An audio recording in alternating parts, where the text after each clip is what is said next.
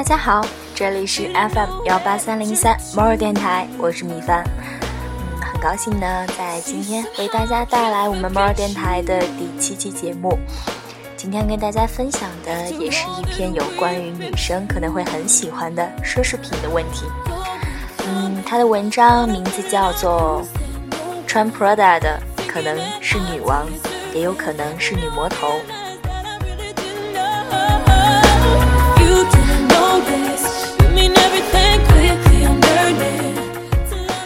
让我们把这篇文章一起分享给那些穿着 Prada 不知道是女王还是女魔头的女人们吧。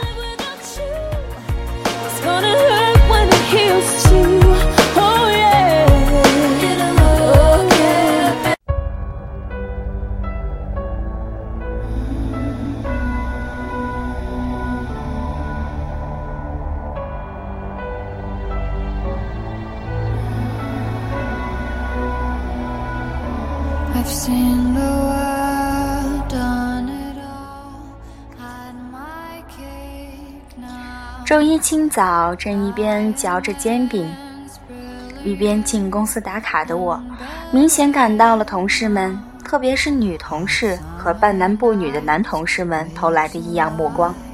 难道我今天吃的煎饼加多了葱花，辣椒酱吃到了脸上，还是我的发型又变成了狮子王？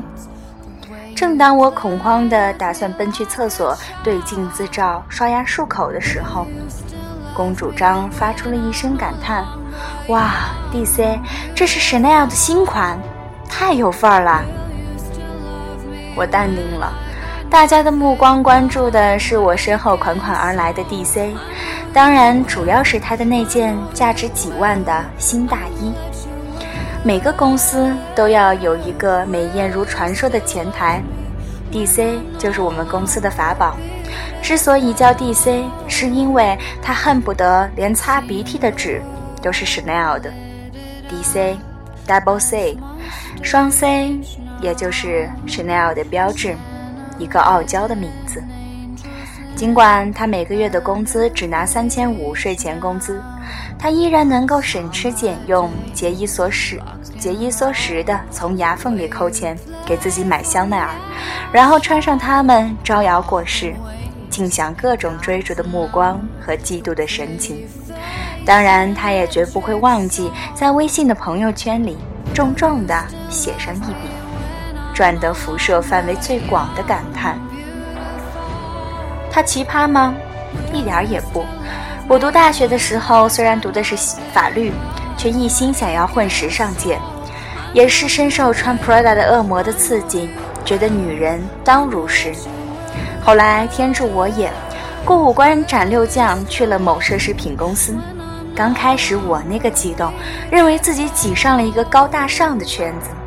现在回想起来，怎么说呢？虽然高大上，但是也有不大、不高、不上的人的人类存在。比如说各种 DC 女。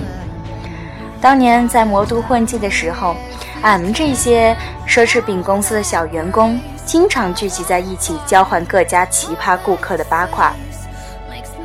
H 家一直常年流窜着一枚妖妇，妖妇外形酷似黑山老妖，化着精致的妆，涂黑色的浓唇，穿着一条秋裤，手里拿一包苏菲熟睡四百一，整整齐齐、端端正正地坐在店内的沙发上。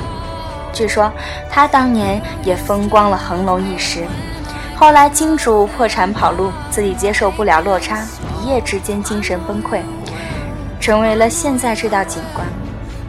无奈妖妇只是静坐，从不开口，也不挠门。警察来了也奈何不了，所以很快他就成为了我们茶余饭后的谈资。一家的经历更为离奇，某美眉一天在店里狂买了四十万，整个团队都兴奋不已，奔走相告。结果第二天，一盆冷水兜头盖脸而下，买东西的美眉妈来退东西，一纸精神病证明，让消费者保护法都难以逾越，绝对是高手、高手、高高手的级别。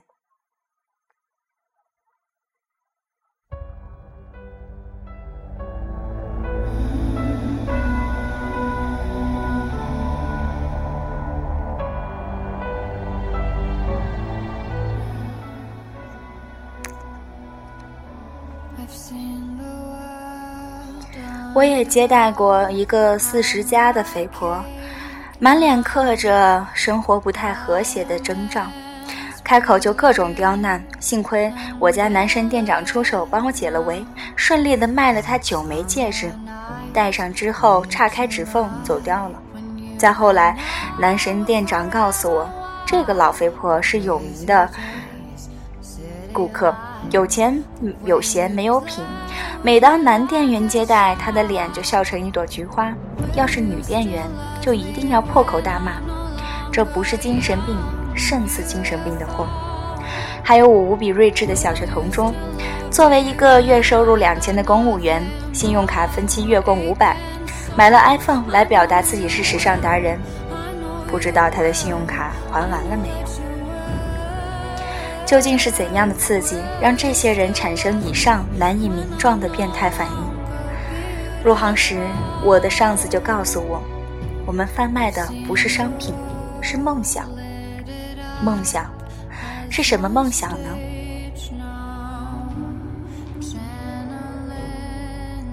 我一度单纯的以为是追求美、追求时尚、追求品味的梦想，但总是有人用生命来对我诠释，他们追求的是用虚荣包裹生活，用物质埋葬精神，用包包、手机、衣服、鞋子来掩盖贫穷和思想单薄的梦想罢了。他们是靠参加同学会找存在感，买奢侈品找自信，靠秀财富过人生的。DC 最爱的电影。就是穿 Prada 的恶魔，我也很爱这部电影。在我看来，圈子虽然浮华，但恶魔和天使都能找到内心，才是这片的精神所在。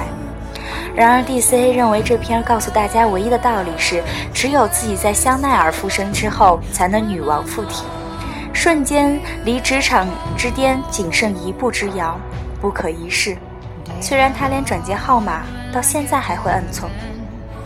真是一个一千个人眼中能演绎出一千个 Prada 的意义。你觉得自信是抹在唇上的 MAC，是涂在睫毛上的 HR，是戴在脖子上的 Tiffany，是钥匙扣上闪闪发光的 LV 标识吗？那只是你以为。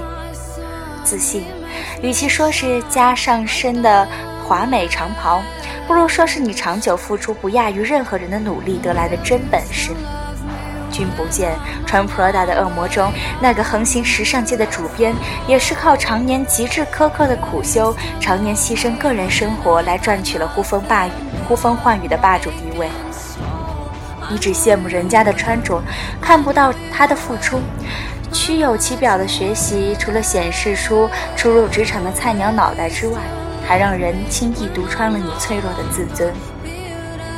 咬牙切齿、节衣缩食买奢侈品的人类，懂奢侈品吗？记得有一位名人苏芒说过：“奢侈是一种可以完全把钱不当钱的态度。” LV 一晚上的 party，喝点三千瓶的 Chanel，卡地亚摆了上千万的法式。晚宴，老佛爷用一百个超模穿一百套奢侈品的时候，他们没有一点的心疼。他们通过过程追求极致，这就是奢侈的态度，极致的、认真的，甚至强迫的追求美的态度。这绝不是分期买包包、买了吃泡面的人可以领略的境界。不管是华美的包包、鞋子，还是连衣裙、大衣套装。他们是给人真正攀比上人生巅峰的女王们设计的，是为那些常年付出辛苦后已经获得财富和获得财富的能力的女王们设计的。设计师脑子里的宙斯绝不是盯着爱马仕流口水，跟男朋友说：“我宁愿坐在宝马里哭的 bitch 们。”不积跬步，无以至千里；不做小事，无以成女王。是跪拜大牌，还是让大牌成为自己的衣服？一个包可以缩影一一个人生。香奈儿说：“奢侈的反面不是贫穷，而是庸俗。”有的人可以对这个号：“奢侈的反面既是贫穷，又是庸俗。”我也一直坚信，线下此刻那些真实并努力着的妹子们，终有一天能成为穿着 Prada 行走江湖的天使或恶魔，而非被 Prada 勒死的女屌丝。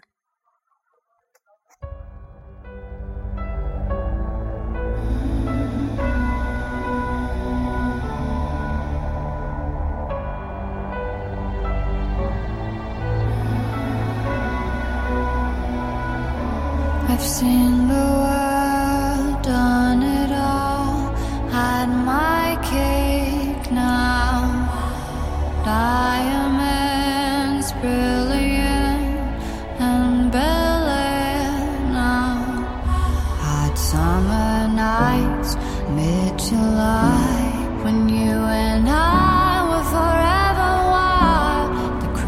crazy days, city lights the way you'd play with me like a child. Will you still love me when I'm no longer young and beautiful? Will you still love me when I got nothing but my aching soul? Will you still love me when I'm no longer young and beautiful? 如果我不再年轻漂亮，你还会爱我吗？如果我没有身穿 Prada、LV、Chanel，你还会爱我吗？也许我们生活当中的每一个人，都会觉得身穿一件奢侈品是一件非常脸上有光的事情。但你是否想到过，奢侈品它的内涵正是在另一个角度表现出人性的内涵？如果你是一个有内涵的人，如果你不是因为盲目的追求奢侈品而降低了自己生活的品质，那你一定明白这个道理。你是穿着 Prada 的女王，还是女魔头呢？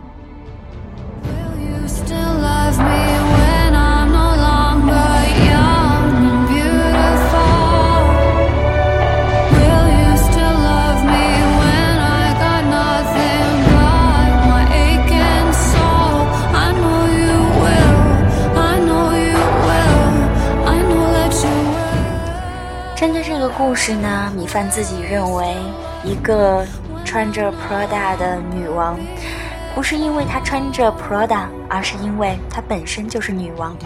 如果呢，你也想做自己生活当中的女王，那你一定会知道，女王最大的财富就是知识和内涵。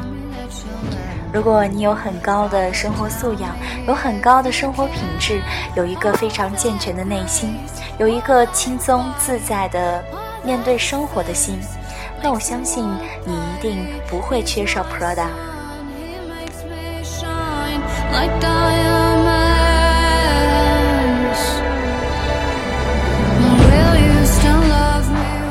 姑娘们，不要让虚荣心打败了你自己。不要让虚荣心腐蚀了你原本美好的内心。今天的节目就到这里了，我是米饭，欢迎大家继续收听 FM 幺八三零三摩尔电台，我们下期再见喽。